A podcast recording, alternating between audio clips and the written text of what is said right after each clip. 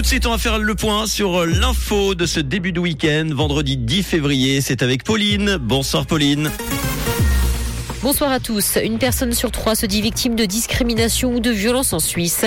Les trois quarts des médicaments importés illégalement dans le pays sont des stimulants de l'érection et du beau temps au programme demain matin.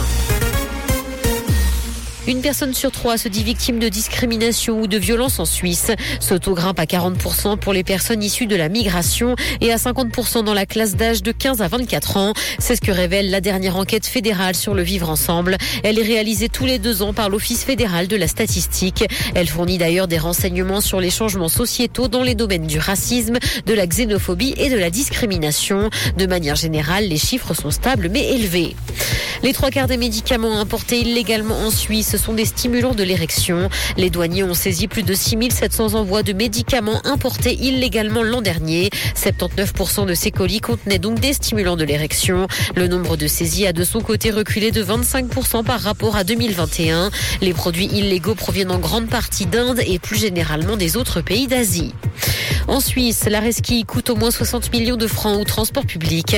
La digitalisation des billets semble d'ailleurs inciter davantage de monde à ne pas payer avant de prendre les transports. Cette tendance est donc à la hausse. Et pour lutter contre les resquilleurs, un registre national a été créé en 2019.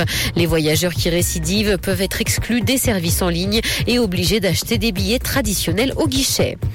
Dans l'actualité internationale, l'aide humanitaire afflue en Turquie mais peine à parvenir jusqu'à la Syrie. Le personnel de secours est arrivé rapidement alors que le séisme s'est produit lundi, mais le matériel tarde. De plus, le passage par l'unique point de frontière garanti par l'ONU est chaotique. Six camions, notamment chargés de matériel pour les tentes et de produits d'entretien, ont cependant pu arriver à bon port. Meta compte sur les jeunes pour peupler son métaverse. Le groupe devrait ouvrir au mois de mars les portes de son monde virtuel Horizon Worlds aux jeunes âgés de 13 à 17 ans qui en étaient jusqu'à présent exclus. La maison mère de Facebook s'est par ailleurs fixé des objectifs ambitieux en termes de nombre d'utilisateurs actifs mensuels. Elle en attend entre 200 et 500 000 d'ici la fin du semestre. Jusqu'à présent, seul un utilisateur sur 10 revient le mois suivant. Le spin-off de la Casa des Papels se déroulera à Paris. L'histoire va se dérouler dans la capitale française et tournera autour du personnage de Berlin, le frère du professeur. Une courte vidéo a été dévoilée par Netflix, mais il faudra cependant attendre la fin de l'année pour pouvoir voir la série. Il s'agit d'ailleurs de l'une des séries les plus attendues de l'année, compte tenu du succès de la Casa des Papels. Il fera beau demain matin malgré la présence de quelques nuages. Côté température, le mercure affichera moins 2 degrés à Carouge et Montreux, ainsi que 0 à Genève et Gland. Bonne soirée à tous sur Rouge. C'était la météo, c'est Rouge.